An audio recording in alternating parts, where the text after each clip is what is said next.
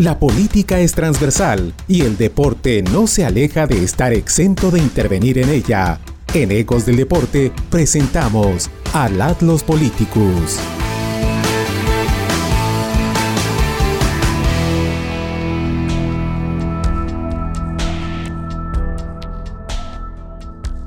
El deporte es parte del conflicto bélico entre Rusia y Ucrania.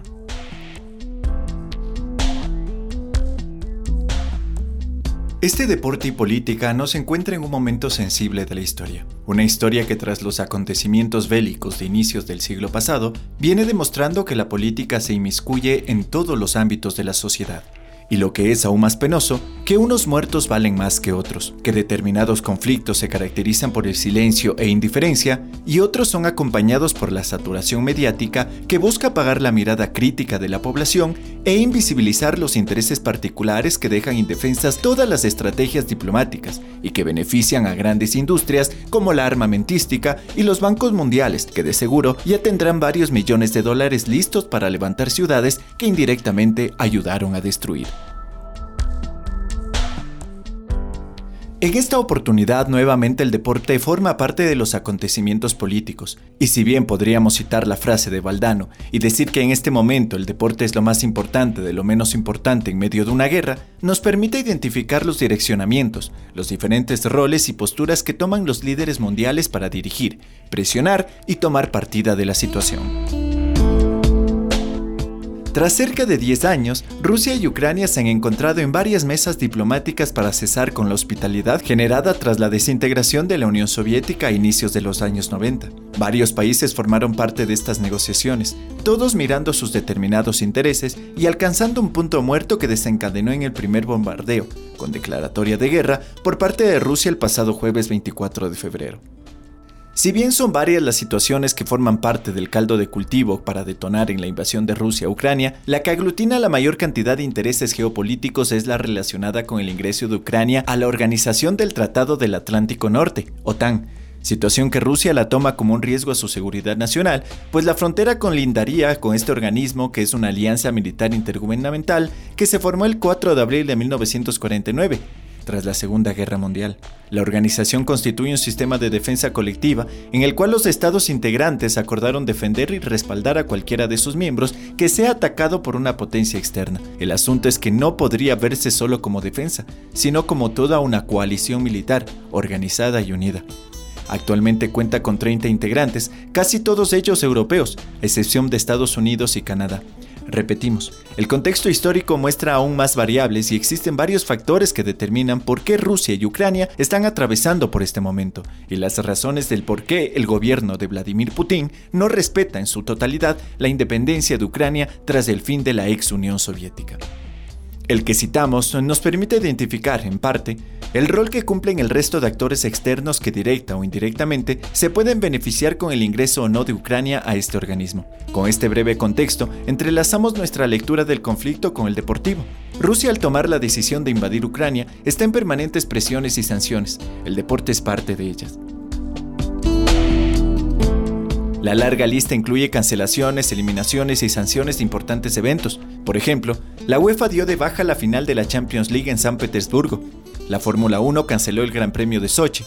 Los deportistas rusos han sido declarados como personas no gratas en el Reino Unido, además del rechazo de Polonia, Suecia y República Checa a enfrentarse a la selección de fútbol de Rusia en el repechaje para el Mundial de Qatar 2022 situación que fue ratificada tras el comunicado del Comité Olímpico Internacional, quien asentó ocho puntos contra Rusia y Bielorrusia, uno de los más importantes, el primero, que reza lo siguiente.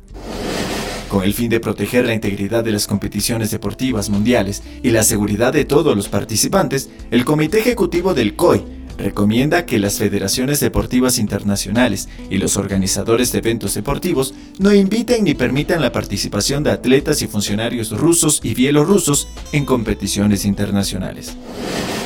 Este pronunciamiento se suma al de la FIFA y la UEFA, quienes establecen la suspensión de las selecciones rusas y también de los clubes que participan de las competiciones internacionales. En este caso, el único que quedaba en carrera era Spartak de Moscú, que debía enfrentar a Leipzig de Alemania en los octavos de final de la Europa League. Parte del comunicado de la FIFA mencionaba lo siguiente.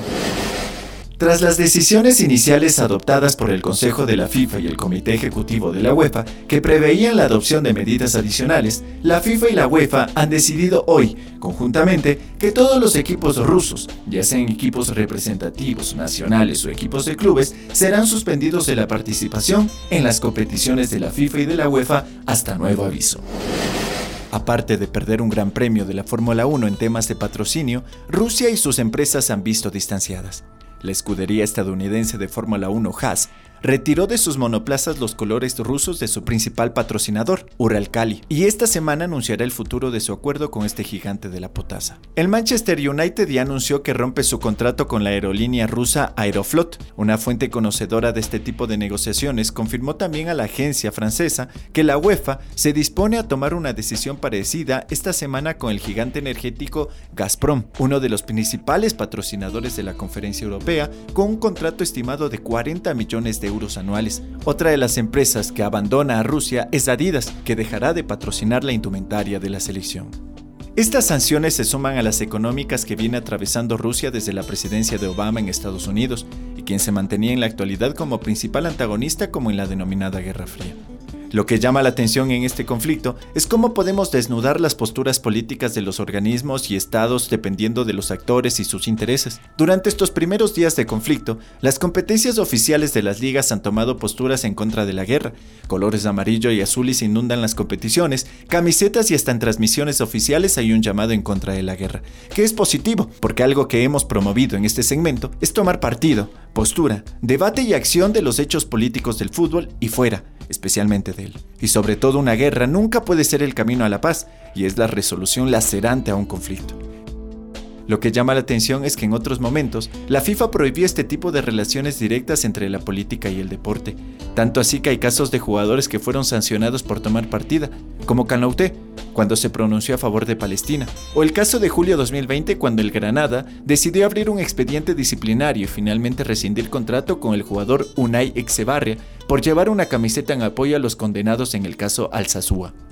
También llama la atención que Estados Unidos, pese a sus constantes conflictos bélicos en diferentes zonas del mundo, nunca haya recibido sanciones o críticas de los líderes deportivos del mundo, y que inclusive a mediados de la década pasada hubiera participado de eventos importantes del mundo, como fue la Copa América Centenario, de una confederación que no le pertenecía. Volviendo al tema de las sanciones, esto no es nuevo. La FIFA ya lo hizo antes. El precedente de una sanción parecida se produjo el 1 de octubre de 1992, cuando la FIFA anunció la expulsión de Yugoslavia de la fase de clasificación para el Mundial de Estados Unidos 94 como consecuencia de las sanciones contra Serbia y Montenegro que impuso la ONU por el conflicto de los Balcanes, y que ya antes la había dejado fuera de la Eurocopa 92, en la que Dinamarca, que ocupó su plaza, se proclamó campeona. También estuvo apartado del fútbol mundial Irak desde diciembre de 1990 a consecuencia de la invasión a Kuwait y que le permitió su regreso en agosto de 1993. En abril de 1999, la Unión Europea propuso a las federaciones deportivas que sancionaran a los equipos nacionales yugoslavos y que no pudieran participar en campeonatos, como castigo a Yugoslavia por el conflicto de Kosovo. Otros casos atípicos de suspensión del máximo órgano rector del fútbol mundial fue Albania, que en septiembre de 1990 fue sancionada para participar en dos ediciones de la Eurocopa de Naciones en categoría juvenil, por negarse a jugar un encuentro contra Israel, valedero por la clasificación a la Eurocopa 92. Al margen de estas actuaciones, es habitual que la FIFA decida suspender algunos países por la intromisión de sus gobiernos en su funcionamiento interno nacional. Los últimos ejemplos han sido Kenia y Zimbabue el pasado 26 de febrero. Todas estas presiones buscan jugar en el campo político y generan un freno a la invasión rusa de Ucrania. Pero es importante detectar este comportamiento inusual en este hecho por parte de los líderes del deporte mundial, que, si bien se contradicen con lo hecho hasta el momento, quizás sea el inicio para condenar todo acto bélico sea de Oriente u Occidente. Que la censura, y lo que es peor aún, la autocensura de deportistas, sea desterrada y nos permita tener actores sociales con capacidad de promover cambios. Habrá que dejar de lado el cliché de que nadie gana en la guerra, porque los conflictos internos, el aparecimiento de grupos rebeldes en diferentes locaciones del mundo, generan cuantiosas ganancias a quienes a través de los años han descifrado la forma de convertir a la desolación y muerte como principal fuente de acumulación de poder económico y político. Que la tan mal usada defensa de la libertad de expresión hoy tome postura ante la censura del medio de comunicación Russia Today y que se permita la pluralidad de versiones, sean estas oficiales o no, de los estados de turno. Caso contrario, como hemos visto en varios puntos de este episodio, caeremos en permanentes incoherencias. Este fue un capítulo de Deporte y Política, no a la guerra.